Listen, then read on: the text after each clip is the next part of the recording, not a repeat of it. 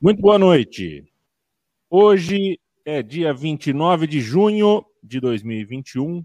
Este é o podcast da Trivela, o podcast Trivela na Euro, o seu motorhome em forma de podcast. A gente passeia pelas praças esportivas da Eurocopa. Hoje passeamos por Londres e Glasgow e voltamos aqui a tempo de contar para vocês uh, sobre o que vimos. E eu acho que vocês também viram. Se não viram, vão querer saber o que a gente viu. Se viram, vão querer debater com a gente. E a gente quem? Eu sou Leandro Amin. Estou com Bruno Bonsante, Leandro Stein, Felipe Lobo, o núcleo duro, duríssimo, peso pesadíssimo da redação da Trivela, que você apoia em apoia.se barra Trivela, apoia.se barra Trivela. Redação muito briosa, que funciona há mais de duas décadas, com muita responsabilidade, muito tesão, muita organização, muita coisa boa. É sempre um prazer ler os senhores. Ah, fala, Bonsá. E aí, meu chapa? Fala, Leandro. É. Tudo bem com você? É, tá, tá meio, tá... meio cambaleado? Ah, tamo aí. Tamo é, aí na atividade, estamos... tamo aí na atividade. Estamos os dois. É uma vitória histórica, né? Hoje da Inglaterra. É. Primeira sobre a Alemanha em um jogo decisivo desde 1966, daquela final, que na prática, na teoria, imagino, né?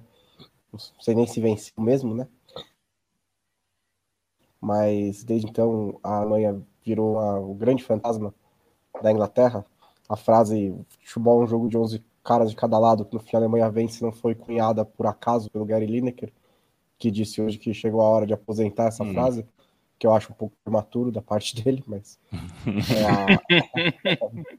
é, a, é a imediatismo né, das redes sociais. É, mas foi uma vitória madura na Inglaterra, principalmente na parte defensiva, né? Um time que conseguiu defender muito bem a Alemanha. E na hora que pintaram as oportunidades, é, pegando a Alemanha no contra-ataque, teve a combinação de alguns dos seus talentos que a gente vinha falando, né? Batendo na tecla já há muito tempo que a Inglaterra tinha para fazer os dois gols e chegar às quartas de final e com os cruzamentos que tem pela frente, a possibilidade de uma primeira final de Eurocopa da Inglaterra é bem razoável. É, acho que é a maior vitória da, da Inglaterra é, nessa geração, na geração anterior e de algumas outras gerações, justamente por esse é, histórico, né, esse peso que tinha o confronto contra a Alemanha, por ter sido em casa, em uma Euro que na prática é em casa para Inglaterra, treinada pelos South, Southgate, que no último torneio em casa da Inglaterra perdeu o pênalti contra a Alemanha. É, então acho que teve bastante desse peso nessa vitória enorme da Inglaterra. Eu não sou Gary Lineker, mas também tenho minhas frases, sabe, Leandro Stein? Uma delas é que é a seguinte: meia Eurocopa aconteceu hoje, porque para mim a Eurocopa chega na metade, quando eu vejo inglês é, tropeçando nas cadeiras, caindo, rolando, imagem de inglês comemorando gol em, em, em pub, quebrando tudo, cerveja, essa é metade da Eurocopa. E a segunda metade da Eurocopa é quando eu vejo os ingleses eliminados com cara de bunda, com cara de pô, dessa vez eu acreditei de novo. Vamos ver se a Eurocopa vai chegar a esse desfecho. Tá bonito, eu tô é. gostando da Euro. E aí, meu? E aí, boa noite. Eu também tô achando legal, acho que eu gosto dessa empolgação inglesa também. Hoje, acho que duas imagens ficaram é, bem legais para mim. Foi uma a comemoração do Lineker, do Rio Ferdinand durante é, a vitória na, na cabine da BBC ali na, em Wembley, acho que foi bem emblemática essa vitória, até o Lineker, além da frase em si, a gente tem que lembrar que ele era um dos craques do time que foi eliminado em 90, né, então tem, tem esse fator, ele, ele tem um conhecimento de causa para falar o que ele falou, porque foi realmente a semifinal da Copa de 90 a Inglaterra jogou melhor que a Alemanha e acabou sendo eliminada nos pênaltis.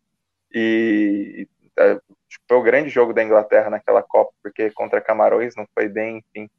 E outra imagem é o Kane correndo e no fundo a imagem de um, de um rapaz grande, para dizer o mínimo, obeso, sem camisa, tatuado, aquele hooligan clássico da Inglaterra. Então, esse, esse contraste, essa imagem, para mim foi sensacional. E, e, eu fico feliz pela Inglaterra. A gente estava falando aqui é, antes de você chegar, Yamin, que é, é, legal ver uma Eurocopa que tem chance de, de fazer jus a algumas seleções que, pelo tamanho, tem menos peso na Eurocopa do que merecem. A Inglaterra é uma delas, a Itália é outra com apenas um título, a Bélgica é mais uma que eu acho que pode fazer bonito com esse jogo com peso enorme com a Itália, então acho que vai ser legal nesse sentido. E aí, junta com uma história como a da Dinamarca, depois de tudo que aconteceu com o Eriksen, acho que está um clima bacana mesmo para essa reta final de Eurocopa e ainda mais para semifinais e final na Inglaterra, né? Se a Inglaterra conseguir passar pela Ucrânia, imagina como é que vai ser esse ambiente também. É, chance única, né? Os ingleses agora nas quartas de final têm a chance única de quebrar a cidade alheia, né? É Roma. O ré, porque o resto da campanha é toda feita na em verdade, Londres. Na verdade, não, porque por restrições é. de Covid-19 eles não vão poder viajar para Roma. Ah, que é a melhor notícia que a Fontana de Treves já recebeu em toda a história. Nossa, ingleses. É, é, os, os, os hooligans ingleses, eles não podem ver. Tem muita coisa que eles não podem ver. Mas. É assim, os, uma... ingleses, os ingleses da Inglaterra, né? Os que moram na Inglaterra. Isso. Os ingleses da Agora... diáspora eles podem ir para Roma. Esses aí, se eles veem uma, uma fontaninha de treve, é, é cerveja, é urina, é vinhos, joga o gato do vizinho, joga tudo na fontana e se ganhar, pula pelado ou quase pelado na fontana. É divertido, foram fotos, imagens divertidas. Eu até estava pensando antes de sair o gol da Inglaterra, né? Falei, bom, o estádio não está muito lotado, se sair o gol, vai ser legal de olhar aqui bancada, porque tem espaço, né, para esses caras correrem. E quem corre comemorando o gol, como a gente viu, cai no chão mesmo. Foi bem divertido. Foi a, o equivalente ao, a, às avalanches que a gente tem aqui na América do Sul, né? Divertido de ver. Vale, Felipe Lobo. E aí, meu caro Yamin, Bonsante, Stein, todos os amigos e amigas que nos ouvem. É, você falou que é, é, é, aqui é o núcleo duro da Trivela, dá para dizer que esse é toda a Trivela também, né? Porque agora não temos mais o escudeiro, então esse é o núcleo e o, e o total o da Trivela também, né? A Trivela inteira está aqui. Um beijo para você, escudeiro. E é, ele que está lá, né? Deve estar triste, né? Que namorada francesa deve, deve estar sentindo as dores ainda da derrota da França, né? Mas é, eu acho que os ingleses têm algo. É, a gente até falava aqui antes, né? Que é curioso que nosso público, não sei se é exatamente nosso público, mas uma parte do, do público que nos acompanha em redes sociais tem uma coisa contra a Inglaterra muito forte, né? É, e qualquer coisa que a gente fala da Inglaterra, eles, né, as pessoas ficam é, reclamando e tal, e a gente até lembrava que as pessoas criaram uma rivalidade que nunca existiu, muito pelo contrário, entre nós da Trivela e, a, e o impedimento, quando na verdade o que existia era muita admiração, é, e a gente, putz, a gente era muito fã do impedimento, ainda é, né, dos os impedimentos que estão por aí, é, e as pessoas achavam que a gente joga, né, seria impedimento contra a Trivela, seria Wembley e jogar lá no, em Bento Gonçalves, assim, né? É como se a gente representasse isso. Mas é, é o, acho que é, o que é legal, que eu acho do, dos ingleses, é justamente essa coisa da, da empolgação mesmo que eles têm, né? Eles não têm meio muito medo de sonhar, assim. Né? É, é, é, eles vão do da zoeira a autodepreciativa para o sonho mais impossível do, do, de um lance para o outro, né? É uma coisa meio maluca, assim. Acho que um, uma comparação, talvez, um pouquinho assim, é um pouco Flamengo, assim, em relação à torcida. É, hoje menos, né? Mas o Flamengo, é, que a gente se acostumou mais a ver a torcida, era assim, né? Ganhou um jogo, é rumo a Tóquio. É, e até saudades um pouco disso, né? Porque agora virou tanta guerra em redes sociais de torcida brasileira que até perdeu um pouco essa graça, né? Que isso era legal. E os ingleses eu um silenciei, viu, Lobo? Eu silenciei no meu Twitter para sempre a, a expressão SRN. Dá uma limpada, dá uma limpada na timeline. É, então, porque acho que as torcidas estão tão bélicas, né, na, nas redes sociais que perderam um pouco a, a graça, assim, né? É, dessas coisas que são folclóricas, que seriam, que seriam legais e tal. É, mas aí, até para falar do o que o Caio Doré mandou aqui, campeões mundiais de 14 e 18 e campeão da Euro 16, né? Ele escreveu 20, mas é, imagino que seja 16 eliminados. É, e a, a, Inglaterra agora, diferente de 18, tem, teve no caminho uma gigantaça, né? É, a, ainda que a Alemanha esteja longe da superpotência é, que era há algum tempo, é, ainda é a Alemanha, né? Acho que tem três seleções no mundo que, se colocarem um time sub-20 para jogar a Copa, ainda cria um certo temor no adversário. Com tudo isso, e que, que, que, todas as fases ruins que elas já passaram, que é Alemanha, Itália e Brasil, porque são, é, acho que é a, a, a santa trindade de é, seleções, né? Acho que são três seleções que são muito, muito pesadas. Ah, mas a Itália não foi para 18. Ah, porque a, a, a Alemanha foi, fez uma Copa horrorosa, sei lá, quando a ah, Euro 2000. Da, da, da... Não, é em linhas gerais, né? Geralmente. Claro, é isso, sempre né? tem, né? Tem, tem momentos tem. ruins, mas é que esses três é aquele negócio assim que é, quando a gente fala que a camisa pesa e tal, as pessoas sempre gostam de lembrar quando acontece de um grande ser eliminado, né? É, e falar, ah, cadê que a camisa pesa? Problema, o que a gente, quando a gente fala de camisa pesada é o seguinte: se você, se a Inglaterra toma o um empate do Thomas Miller ali, no, quando estava 1 a 0 uh, ah, é inevitável. Esses jogadores não estavam em 90, não estavam em 96, tirando o Southgate, que agora é técnico, mas é, é, seria inevitável que, no mínimo, alguns deles pensassem: puta que eu pariu nós vamos perder de novo dos caras. O né? estádio ia sentir, né? O estádio é... ia ficar. Lembra? Tem, tem, tem torcida agora. É, então, isso. Isso porque é inevitável. E eu acho que até os próprios alemães, mesmo com todos os problemas que esse time tem, a gente vai falar, e o Stein até já, já publicou um texto na Trivela que fala um pouco sobre a Alemanha do Low. Mas acho que a, a questão é, é justamente assim: os, se a Alemanha empata, acho que os próprios alemães falam: beleza, vamos virar o negócio. A gente pode virar. Tipo, é, você acredita, né? O jogador alemão, na hora que empatasse o jogo, ele acreditaria. É, e eu acho que tem um pouco disso nessas seleções muito grandes. O Brasil é um pouco assim também. É, pode estar um time horroroso, tranqueira, mas às vezes acontece isso. De... E o adversário também, né? É, às vezes o adversário está fazendo um jogo que é um jogo espetacular, mas aí o Brasil vai lá, arranca um golzinho e é uma coisa de, assim, é claro que isso não é garantia de vitória, mas assim, por, é, é, eu falei tudo isso que assim, o tamanho da vitória da, da, da, Inglaterra é também por isso, é vencer inclusive essa barreira psicológica de você enfrentar um adversário desse tamanho e você vencer, e acho que venceu até bem assim, venceu, é, não chegou no final sofrendo porque fez 2 a 0 né? É, então, acho que o tamanho dessa vitória é, de, é uma vitória, sim, para os caras ficarem lembrando daqui 10, 20 anos, sim. É, independente Perfeito. do que acontecer. E é uma trajetória, Eu... né, um trabalho do Southgate que tem superado essas barreiras, né?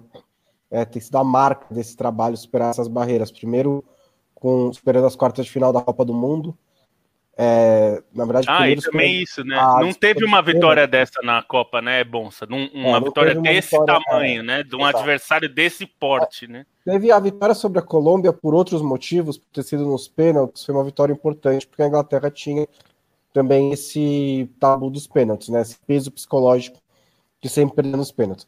Até tuitei que isso está entre os feitos do Southgate, não falou, ah, mas, ah, é, mas dá, dá mérito para ele, porque ganhou nos pênaltis. É, mas, gente, ele, ele, ele, ele trabalha psicológico desses jogadores. Ele tem que dar. Ele, te, é, ele, ele teve um trabalho importante de psicológico dos jogadores e de blindar essa seleção inglesa, as pressões internas, externas e a todo o circo que girava em torno da seleção inglesa sempre que ela se reunia. Isso já ficou claro na Copa de 2018. Para mim, o principal mérito do trabalho dele é conseguir fazer essa blindagem. Né? Ele acaba sendo meio que um estadista da seleção inglesa liderando a seleção inglesa, como tudo cai em cima dele. E os jogadores são mais protegidos do que eles eram na época do Gerrard, do Lampard, do Owen, do Rooney e do Beckham. É, eles são jogadores de perfil mais modesto também. Eles não são os caras tão de mídia como eram os jogadores anteriores, mas tem esse mérito. E aí passa das quartas de final e chega a semifinal da, da Copa pela primeira vez desde de 90. E agora tem essa vitória sobre a Alemanha. E aí a gente pode até falar de falhas no trabalho do Southgate, eu acho que existem. Acho que hoje foi um bom jogo, mas não foi um jogo excepcional.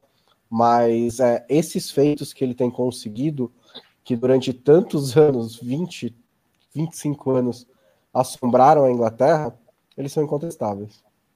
Um abraço para o Rodrigo Vasconcelos, um abraço para o Tércio Brilhante, o Kevin Heitor. Boa noite. A Inglaterra foi muito bem hoje, mas o Rodrigues deveria ter mexido no intervalo. Uh, quem temos mais aqui? O Caio Dora já mandamos um abraço. O Guilherme Teixeira diz que vai ser Itália e Inglaterra na final. Lucas André, um abraço para você. Antônio Júnior.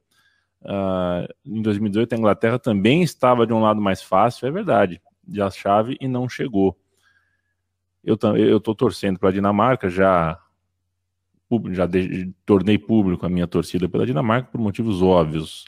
Coach Danny, um abraço para você. Lembra aqui, fala que eh, Rafael Tolói, Guerreiro ou Varane? Varane, né? Eu acho o Varane muito jogador. Tarcísio Cândido, a Inglaterra pegou uma oitava pesada, mas proporcionalmente terá em tese. Eu vi aqui, um abraço para você, o, o Marcelo, Marcelo Rodrigues. É, eu trouxe para o Palmeiras, viu, Marcelo? Você não sabe o quanto que eu também tenho de palavra bloqueada do meu time. Uh, valeu, Tarcísio. E tem uma coisinha que eu estou tentando encontrar aqui, não encontrei. Alguém citou. Só fazer uma observação, porque quando a gente vai falar de Suécia e Ucrânia, e a gente vai falar da expulsão ou não, e eu acho importante. Eu não estava aqui no dia do jogo da Holanda, e eu anotei no meu caderninho para falar com vocês. Acabei de última hora não, não vindo para o ar com vocês mas era uma observação sobre a importância da letra do VAR ser clara, né? É, o futebol tenta com o VAR minimizar ao máximo o que, a interpretação, né? É, é aonde pegou, é o movimento que fez, tudo mais. Aí a gente discorda ou não, mas a gente acha um padrão. É, acho que é, é, é nesse lugar que a gente está. Eu fiquei, a princípio, no muro sobre a, sobre a, a expulsão do, do. Qual, qual, era o nome dele mesmo? Esqueci o nome do, do, do zagueirão careca sueco. Danielson. Danielson, exatamente. Fiquei no muro, mas aparentemente existe uma letra. Essa letra foi, né, o, como sempre, o comentarista da televisão ali da Sport TV esperou aparecer o, o juiz indo pro pro, pro, para a cabine do VAR para ser mais contundente na opinião dele, né? Em vez de falar antes, se tem uma letra, ele leu essa letra. Se a letra está lida, confere com a imagem Deveria ser mais simples assim. Mas o que eu quero dizer é que, enfim, tem gente falando sobre. Eu conheci Salvo Espínola pessoalmente, não foram muitas vezes, mas foram algumas vezes é, que eu tive a chance de trocar ideia com ele. Eu tenho certeza absoluta que ele não quis ofender o Pedrinho, como pareceu, né? A gente tenta não falar dos nossos colegas de profissão de maneira uh, ah, para fazer crítica, mas acho que para fazer elogio a gente, a gente pode, né? A gente pode e deve e para proteger, assim, cara, não saiu, saiu meio torto, né? Ele falou uma coisa pro Pedrinho ali depois desse lance que foi bem torta, mas tenho certeza que foi um ato falho, assim. O cara queria proteger, queria falar sobre proteção de jogador, não, não quis, enfim, ofender o Pedrinho, mas claro. segue o jogo. Outra é, coisa. Reitero, não, só para reitero isso e acho que pegou mal, é, mas o Salve é um cara que também tem uma experiência positiva quando eu ainda estava na faculdade. Foi um cara que atendeu, estava atuando como árbitro, atendeu um trabalho de rádio na faculdade, então também tenho experiências boas com ele. Reitero essa impressão que é, você teve. Né? Eu também, eu já falei com o Salvio algumas vezes é, para a matéria nossa e tal. É, é. é, e ele. É, eu, na, na hora eu, eu estranhei, assim, mas é, eu, na verdade, eu não tive a leitura de ter sido algo negativo na hora, é, mas depois eu vi no Twitter as pessoas né, falando como se tivesse sido uma patada tal. Não, é, tá é Acho que.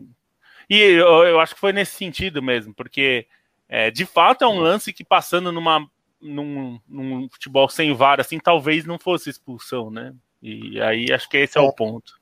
Pois eu é. o único comentário que eu faço em relação a isso que o Amin disse é que eu tenho dúvida se o VAR é, ele talvez ele tenha sido criado para isso, mas eu tenho dúvida se o VAR deveria de fato tornar o futebol menos interpretativo ou se ele deveria, por apresentar mais elementos ao árbitro, dar ao árbitro a liberdade de, com todos os elementos na sua frente, tomar a decisão que respeite mais o espírito da regra e a boa condução do jogo. É, isso é um, é, um, é um risco porque você está dando mais poder para o árbitro. Eu concordo com isso. Por outro lado, eu acho que o VAR tem apresentado informações que não eram consideradas antes na formulação das regras. Então, algumas situações que, é, que as regras não previam agora estão sendo expostas.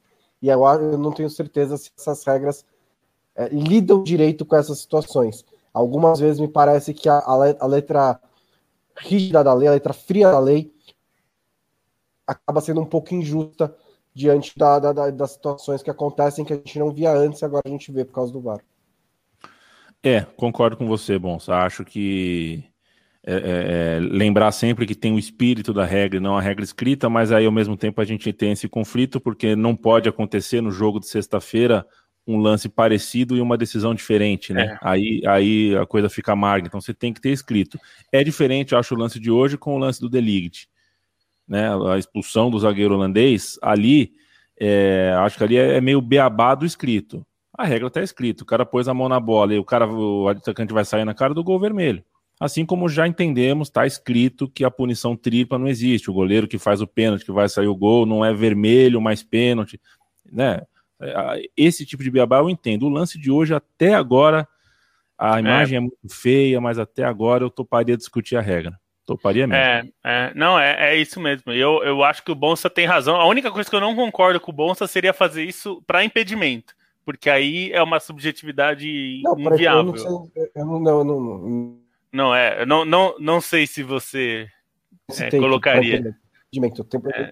impedimento, mas não sei como resolver mas é mais para o resto das decisões. É, é, porque é o que a gente falou, esse, da, esse lance de hoje, eu. A minha dúvida, a mim, que eu acho que imagino que seja a sua também, é se o VAR deveria chamar nesse lance, porque o juiz estava bem posicionado. É, é um lance que vendo no tempo real, sem câmera lenta, é, provavelmente ficaria só no amarelo mesmo. E eu, e eu entendo que ao, no momento que ele vai olhar o, o, monitor, acho que a tendência é ele mostrar o vermelho. Por, não só pela coisa brasileira, que aqui no Brasil o cara chamou no VAR e o, o, o fulaninho foi lá assistir já era. Porque aqui árbitro é zero personalidade. É. Até que na Europa é menos. Mas é, ele vai já numa tendência de, opa, se eu não vi, os caras viram, deve ter alguma coisa. Né? A, gente vai, a gente vai falar com detida atenção, principalmente do segundo tempo do jogo da Ucrânia daqui a pouco, é, mas antes o Bonsa arremata aqui o tema Pô, e eu terminar, tenho uma pergunta a fazer.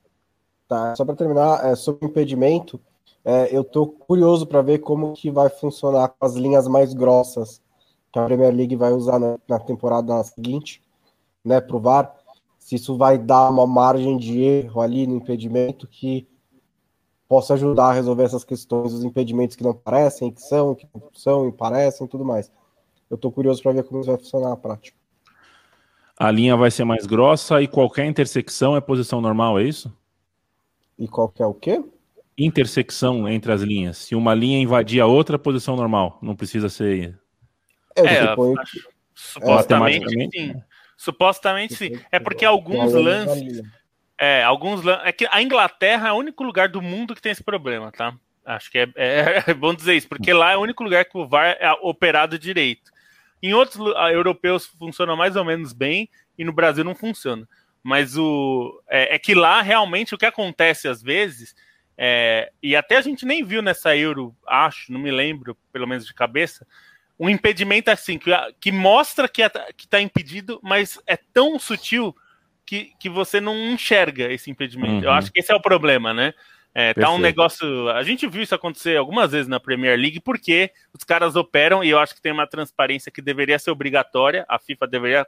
Ah, você quer usar o VAR? Tem que passar para quem tá no estádio. Ah, não tem telão? Tem ou você instala o telão ou não tem VAR. Porque você tem que. Quem tá no estádio, a gente tá sem Total, torcida, mas é isso. quem tá no estádio tem que ter a noção do que está acontecendo, como a Inglaterra, para mim, tá operando perfeitamente o VAR nesse sentido. A discussão lá é outra, é como a gente vai fazer para esses casos, né? De impedimentos super, ultra, mega ajustados, né? Um abraço pro Diago. De... Ixi, rapaz, Diabo Ogro, hein? Que loucura. Diabo Ogro. É, até tiro o meu abraço, mas devolvo porque você tá aqui com a gente, deve ser gente boa. O KBS tá aqui, um abraço. Lucas André, o Maurício Casimiro. Marcelo, Marcelo Rodrigues, eu tenho uma provocação para você, viu? Se o Messi nunca ganhou nada com a Argentina, como você acabou de escrever aqui, é, ou isso é verdade, ou era uma loucura que a gente viveu em 2016 com o Maracanã lotado, porque ou o torneio olímpico vale ou não vale. Não pode valer só quando o Brasil ganha, né?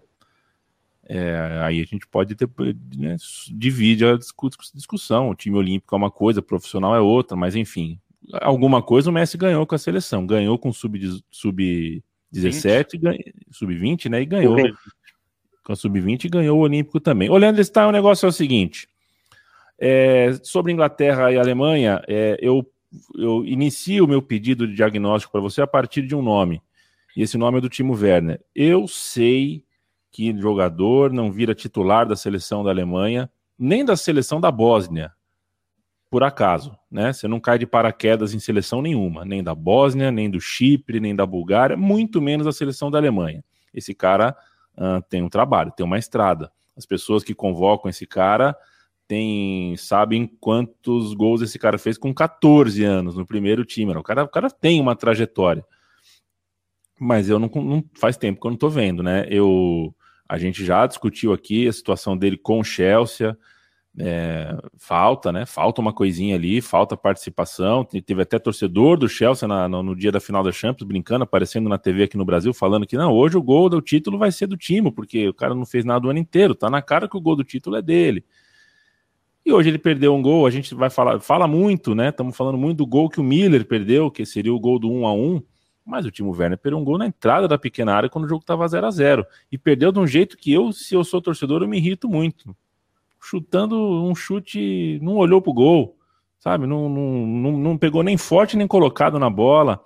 E para mim, mais uma vez, fez uma partida muito, muito abaixo. Eu não sei se ele pode significar um símbolo dessa Alemanha que foi tão abaixo. Começou a Eurocopa muito fria e terminou a Eurocopa dominada pelos ingleses.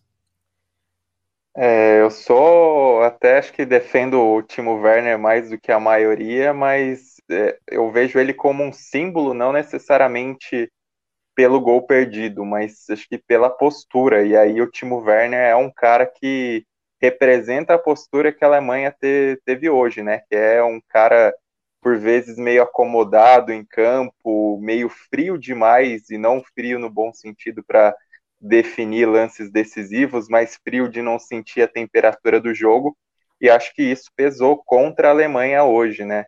É, até a escalação dele acho que foi compreensível, pensando um pouco como a Alemanha jogou, que foi esperando mais, tentando aproveitar mais a velocidade, e até pelo que não vinha acontecendo com o Gnabry também, né? Mas é, é problemática a Alemanha a maneira como ela insistiu no 3-4-3. É, achava um esquema de jogo interessante para aproveitar mecanismos dos clubes, mas acho que na fase de grupos já ficou claro como é, esse sistema de jogo ele deu certo contra Portugal mais pelo encaixe contra o adversário do que pela, pelo encaixe do time em si.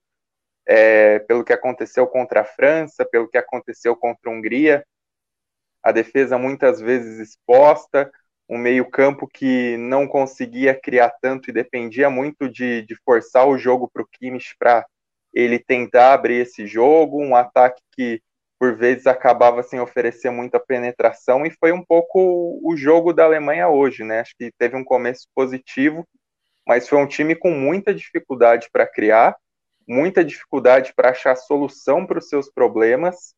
É, e assim, faltou criatividade, né? Faltou, acho que, sentir um pouco a temperatura desse jogo, de um clássico em Wembley, você não, não vê isso numa postura da Alemanha. Até escrevi no texto sobre o jogo que a Alemanha era uma seleção geralmente competitiva, independentemente dos nomes envolvidos. É, o problema é que essa Alemanha, nos últimos cinco anos aí com Love, ela não conseguiu ser competitiva. E, e aí acho que tem as escolhas do treinador e, e, uma falta de energia mesmo no time, né? Uma falta de, de postura nesses grandes jogos. Acho que a Alemanha tem, tem dificuldades nisso. É claro que o lance do Thomas Miller pesa bastante por todo o contexto do jogo em si, pela imagem, acho que ele foi até meio afobado, assim, ele não observou direito o posicionamento do Pickford na hora de chutar, enfim, e, e acho só que é um lance para mim muito pontual dentro de uma Alemanha que não representou necessariamente é, uma pressão tão contínua, né? No primeiro tempo ainda teve alguns lances mais agudos em bolas enfiadas, no segundo tempo, a grande jogada foi um chute do, do Havertz com, com uma bola espirrada, que, que exigiu uma defesaça é, do Pickford antes do chute do Thomas Miller, e achei que faltou criatividade. Se, se muita gente critica o Southgate pela, pelas escolhas dele, pela demora na alteração, a Alemanha hoje foi lamentável nisso, né? Porque a única troca que aconteceu foi no é, entre o, antes dos gols, o Timo Werner saiu para a entrada do Gnabry.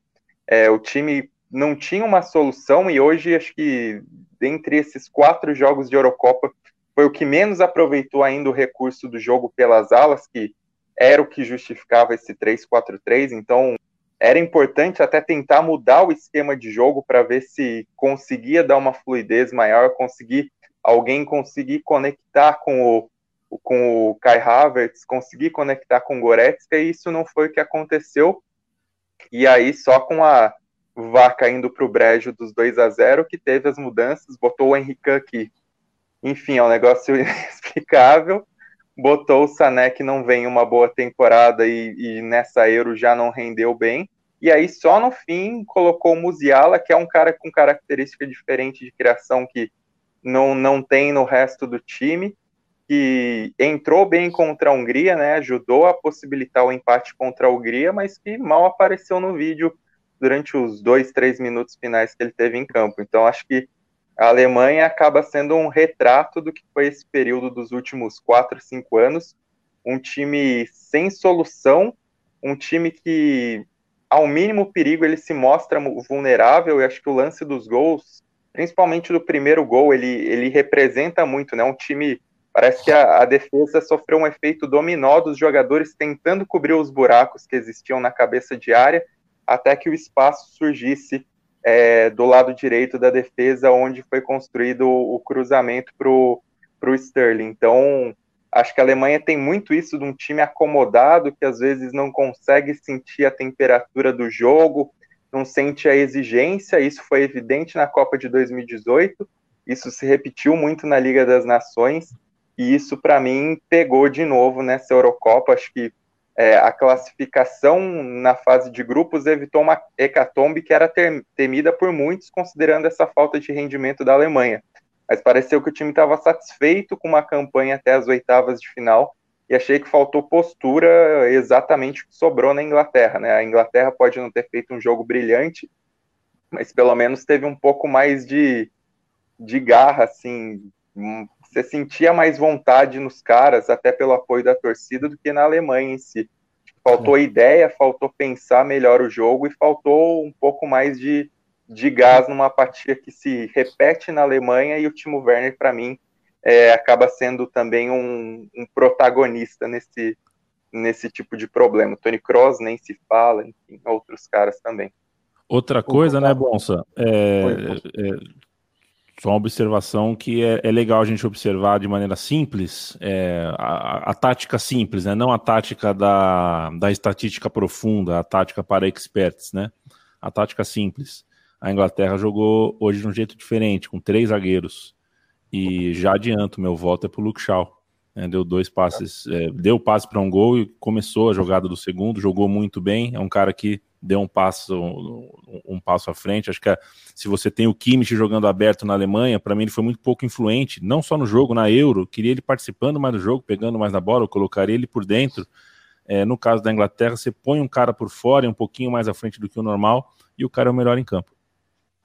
É, eu acho que isso, isso, isso é muito importante mesmo, porque uma das alternativas que, que eu mencionava para a Inglaterra durante a fase de grupos era usar esse esquema com três zagueiros, né? Que poderia dar um pouco mais de ofensividade para a Inglaterra. Não foi isso que aconteceu nesse jogo.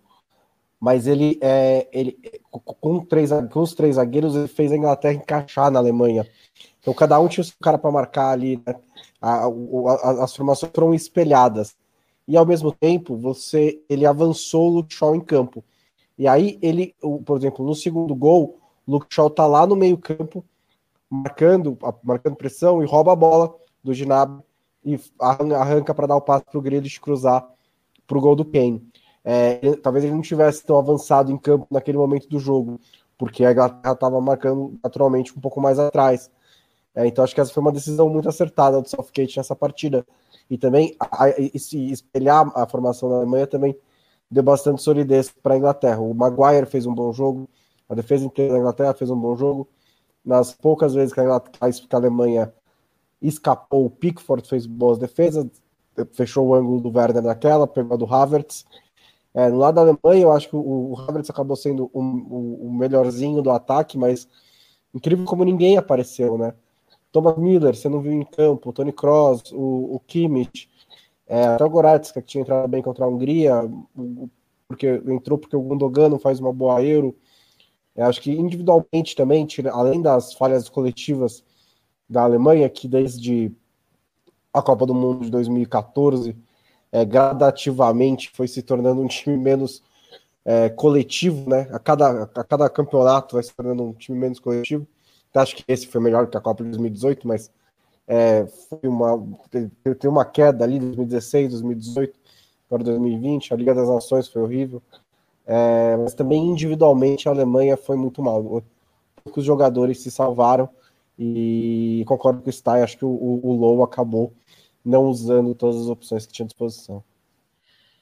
É, e hoje, hoje ele até usou um meio campo, né? O Gundogan não jogou, né? Jogou o Goretzka, que acho que até é, em tese melhoraria o time, porque o Gundogan nessa função não estava rendendo mesmo.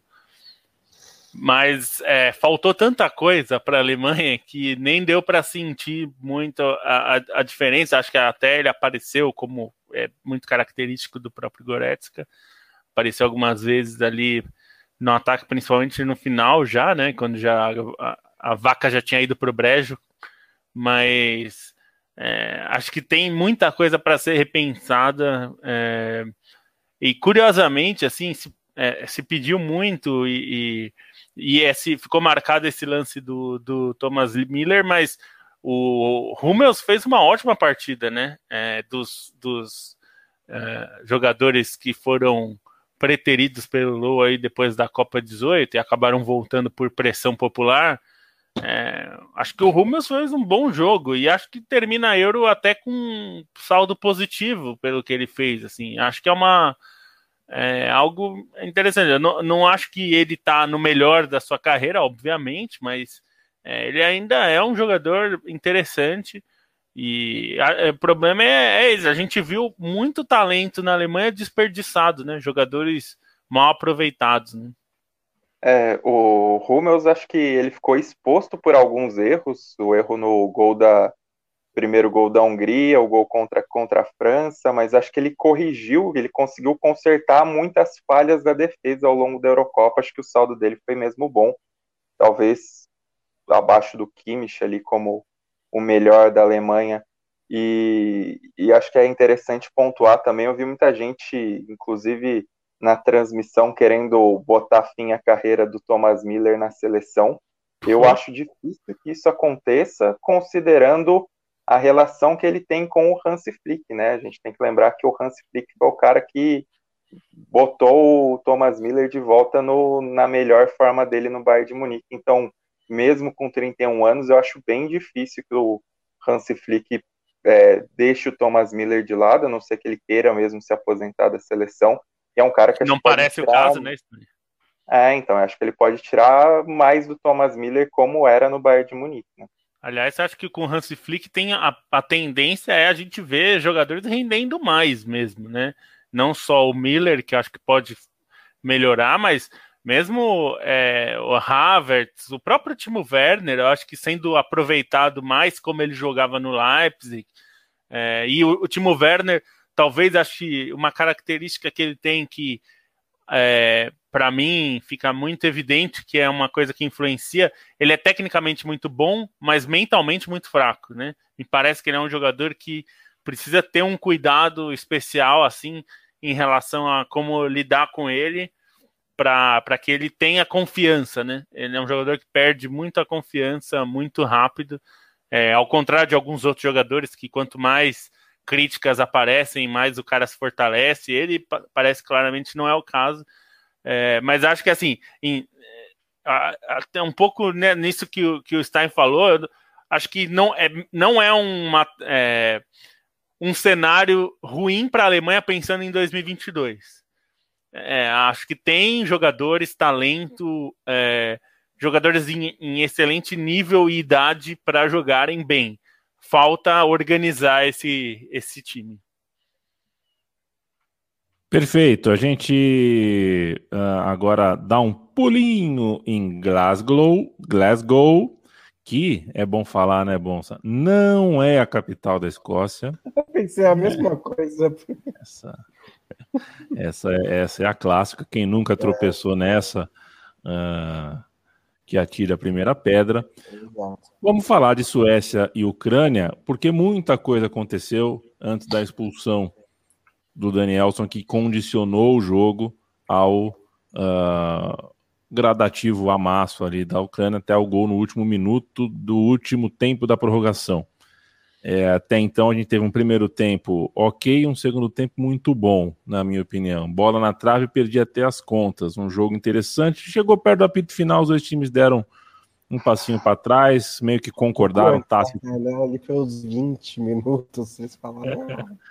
É, deu aquele um acordo tácito em nome da prorrogação é. ali, né? Do, do, não eu, mas me pareceu um jogo bem agradável. É, que tal essa Ucrânia, que agora, né, até então, a Ucrânia era a Ucrânia, pô, o Zinchenko eu conheço. Ah, o treinador eu conheço. Ah, jogou bem contra a Holanda.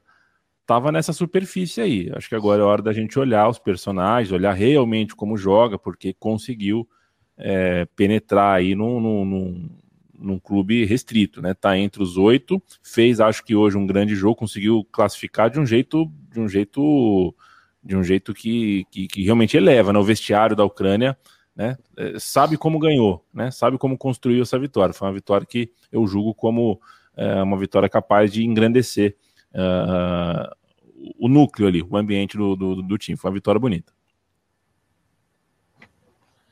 É curioso do Zinchenko, porque na seleção, no, Manchester City, ele é o coringa do time, né?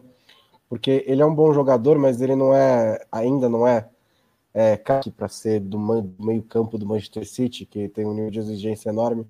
Na seleção ucraniana ele costuma jogar é, no meio campo, e, mas hoje foi mais ala mesmo, que a Ucrânia jogou ali com três zagueiros, e ele foi mais decisivo dos jogadores, né, fez o gol, deu a assistência para o segundo gol, e é, é, eu acho teve essa mudança tática na Ucrânia para jogar com três zagueiros, a gente já varia entre isso, varia entre um 4-3-3 também, é, o time tem também o Yarmolenko, que é um, uma liderança muito importante no ataque, um cara que, é, quando fez o salto para as ligas maiores da Europa, não conseguiu se firmar por causa de muitas lesões, mas é um jogador de muita, muita qualidade. É, esse time está até desfalcado, né? teria o Júnior Moraes, que é um atacante brasileiro que faz boa temporada pelo Shakhtar Donetsk, mas se machucou. E foi justamente na ausência do Júnior Moraes que o, o, o convocado para a Euro e ele fez o gol agora no último minuto da prorrogação. Então tem essa história interessante do, do, do, do herói da classificação da Ucrânia, né? Mas é um time que no, no, durante o ciclo impressionou mais do que durante a Euro.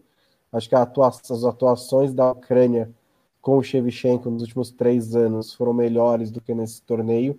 Esse torneio me decepcionou um pouco, é, mas no fim conseguiu essa vitória no duelo é, equilibrado contra a Suécia. Acho que a Suécia foi é, um, um, a altura da Ucrânia, até que em certos momentos jogou melhor.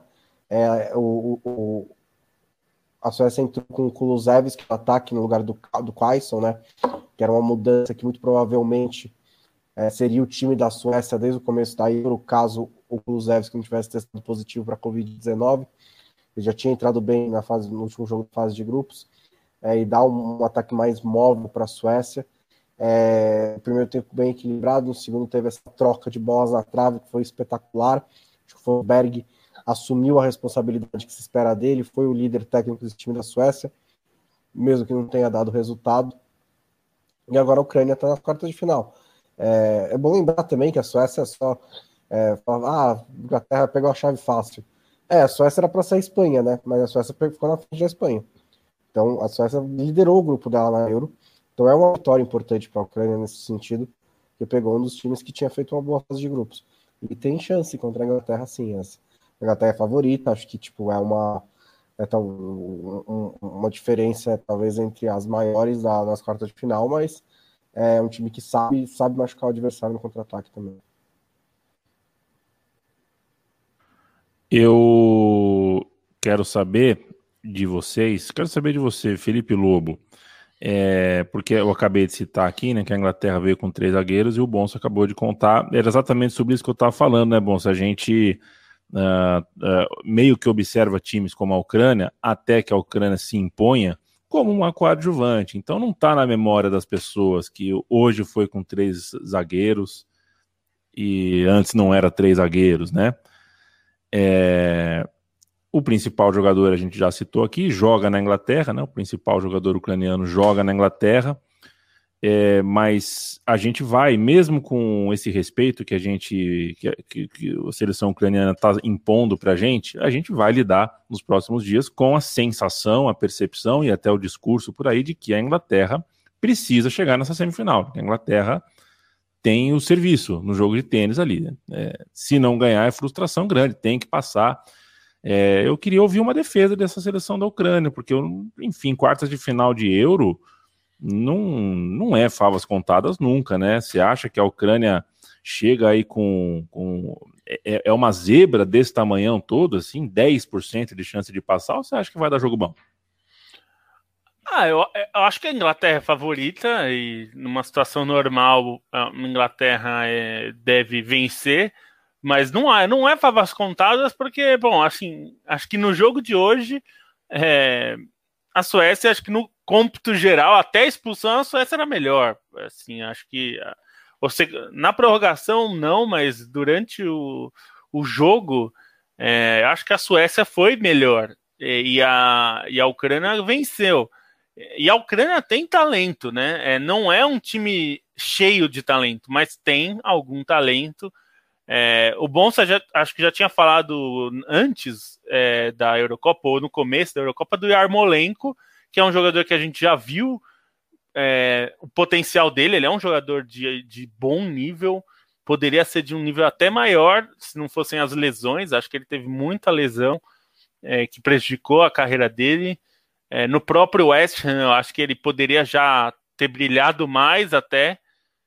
É, e acho que tem alguns elementos ali para levar perigo, né? Porque o time, o time ucraniano é chato de jogar, né? A gente viu isso é, acontecer algumas vezes, né?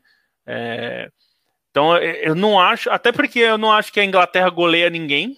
É, a última vez que eu falei isso a Espanha fez 5 a 0 né? Então vai saber, mas é, acho que tem, tem um jogo assim, é, acho que tem um potencial da Inglaterra se complicar se não, não conseguir encaixar o seu jogo. E, e esse esquema da Ucrânia de três zagueiros, né, que não era. E a Inglaterra também não vinha com três zagueiros. Mas é, hoje o que decidiu muito a favor da Ucrânia foi justamente a ala esquerda, né? Assim, o lado esquerdo com, com Zinchenko. É, Zinchenko foi muito bem. O, o, primeiro gol sai justamente de um passe espetacular do Yarmolenko, né? Um passe de trivela ali do, do outro lado direito, que o Zinchenko chegou fazendo o que tem que fazer, né? Uma bola dentro da área, você enche o pé nela para botar dentro do gol. É, e depois, no, no, final da prorrogação, fez o cruzamento pro, pro gol.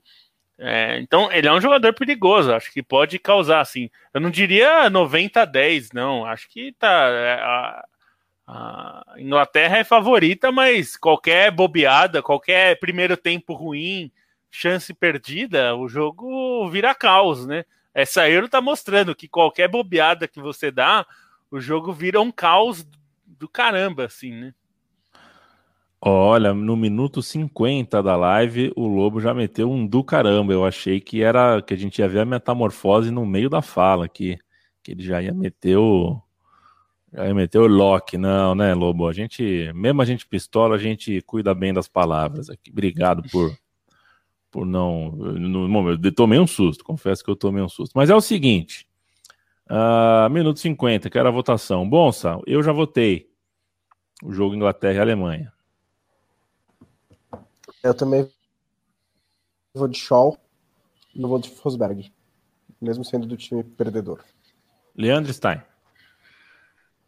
Shaw e Forsberg e fico com a minha menção rosa aí, o Calvin Phillips tá fazendo uma Eurocopa que acho que ele tá na, na, categoria Spinazzola aí de caras que muita gente não conhece e acaba aparecendo bastante. E até mais uma constatação, acho que se a gente fosse fazer a seleção das oitavas, ia dar trabalho escalar esse lateral esquerdo, hein? Considerando que o Spinazzola jogou, que o Shaw jogou, o que o Zinchenko jogou, acho que seria bem difícil. Felipe Lobo. É, é, eu vou de Forsberg também, porque a gente falou aqui no podcast em algum momento que faltava o Forsberg, né, ser o jogador que que a gente esperava que ele fosse, porque ele tem talento para ser, e, e hoje, assim, ele não, deu, não decidiu sozinho o jogo, porque ele deu um pouco de azar, né? Porque duas, duas bolas na trave, duas finalizações muito bonitas, né? É, a segunda, especialmente, assim, ia ser um gol de, de placa. É, e acho que ele, ele conseguiu fazer a boa parte da, do mérito da, da Suécia chegar é, como chegou até, até essa fase foi do Forsberg e por pouco ele não levou mais longe. É, em outra circunstância ali, talvez ele tivesse conseguido. É, e eu vou de Luke Shaw também, porque o segundo gol é, inglês acontece de um jeito parecido, de alguma forma, com, com que o Spinazzola fez no, no, no jogo da Itália, nesse mesmo Wembley. Porque se você ver, o Luke Shaw vem pelo meio, né? Ele, ele cai para o meio para tentar armar a jogada e ele abre a bola para o Grealish, né? É o Grealish ali na posição de ponta cruza, né? Então acho que tem que ter esse mérito Luke Shaw fez uma excelente temporada, uma das melhores da carreira dele no Manchester United, numa concorrência dificílima que ele tinha com Alex Telles, que chegou para ser titular e ele pôs o cara no banco.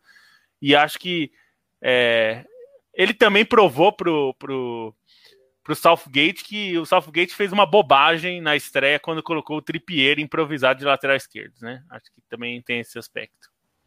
E pro Mourinho, que criticou é, que chamou ele de gordo, né? Eu, não chamou de é, gordo, mas insinuou, né? Insinuou que ele estava gordo, né? É, assim, teve essa parte antes, né?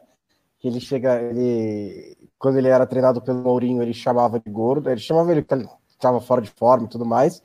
Lembrando que o Luke Shaw fraturou a perna no começo da sua segunda temporada pelo Manchester United, depois de ser contratado, garoto de 19 anos por 40 milhões de euros. É, e aí, quando ele volta dessa lesão, o Mourinho tá treinando no time, não mais o Vangal, e ele tem dificuldade para entrar em forma, que me parece absolutamente natural depois de você ficar um ano fora de jogo. E ele nunca consegue recuperar a confiança com o Mourinho, porque o Mourinho tem esse love aí com alguns jogadores que ele acha que vai funcionar e geralmente não funciona. É, depois foi com o Martial também. É, e durante a Euro, o Mourinho está sendo comentarista, não lembro em qual jogo que foi, mas ele bateu um escanteio, o escanteio foi tirado na primeira trave pelo zagueiro. Mourinho criticou ele ao vivo na emissora ele está trabalhando. E o Luke Shaw falou: Gente, eu não sei qual é o problema dele comigo. Eu sei, claramente tem um problema comigo, mas eu não sei qual que é. Mas vocês não sabem o quanto era ruim a nossa relação quando a gente estava no Manchester United. E eu estou tentando seguir em frente e ele, obviamente, não consegue. Então, ficou aí mais uma resposta para o Mourinho.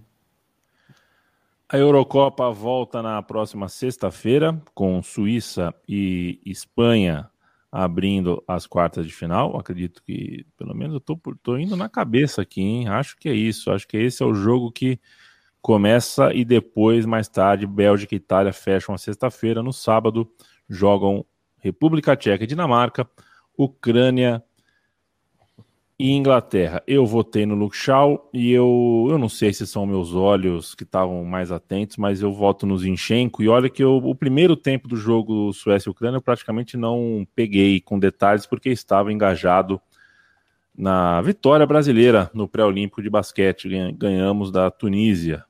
Ganhamos da Tunísia e vamos para o Final Four. Vai ser difícil, vai ser difícil, mas quem sabe domingão aí. Da, da Tunísia? Era esperado. Era esperado. Como é esperado amanhã perder da Croácia, mas não é o jogo que vale, mesmo que perca não, não vale nada. A gente vai para o Final Four, que é disputado sábado e domingo. É torcer para tudo dar certo, duas vitórias, mas vai ser uma façanha. Se conseguir, vai ser uma façanha. Mas ganhamos hoje. Meu voto vai para o Zinchenko, então não tem muito segredo aí. Temos os votos para Forsberg e Luke Shaw como eleitos no dia de hoje. Um abraço para Pedro Lara Miranda, Felipe Menino, um abraço para todos vocês, sou muito fã. Valeu, Felipe. Tércio Brilhante sempre aqui conosco batendo papo, falando do Mourinho aqui. Tem teimosia contra a categoria de base também. Eu não sei se, se é justa essa crítica, mas ele é muito criticado por isso, né? Por usar pouco. Mas que também vai, tem, tem a ver com o chefe dele, né? Ele chega nos times que tem que torrar um dinheiro grande, às vezes os caras não querem mesmo esperar esse tempo, pôr a base e tal. Maurício Casemiro, esse duelo Dinamarca e República Tcheca tá com jeito de ser muito bom. Tô muito curioso para ver esse jogo. Muito curioso para ver esse jogo. E cadê o. Ninguém vai pôr o Eriksen na tribuna de honra? O cara vai ficar no hospital, pô? Eu queria ele. Ali. É, ele tá em casa, né? Pelo que a gente é, sabe. Vou...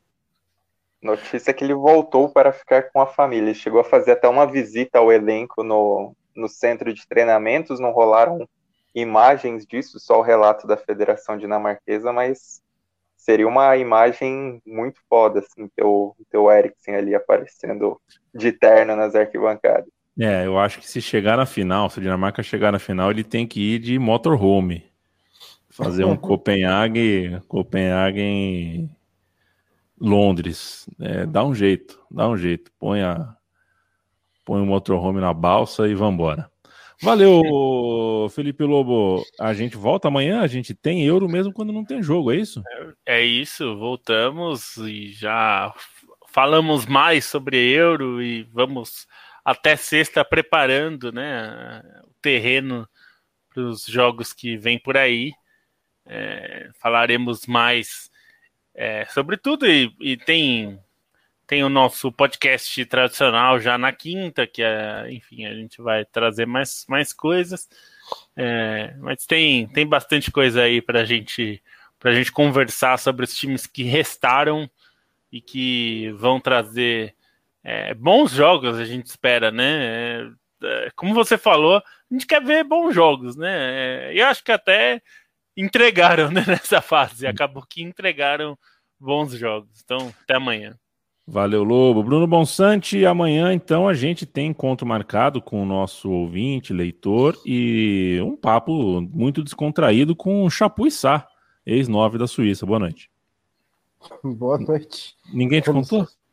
Não, não me contaram. Não, eu preciso tá me preparar, fazer, é, buscar umas perguntas, né? Tipo, pesquisar Nada. um pouco. Nada, vamos, improviso. Nada. Isso. Tá bom. Chapuissá tá bom, então. ou Camineiro? É... Chapuissá.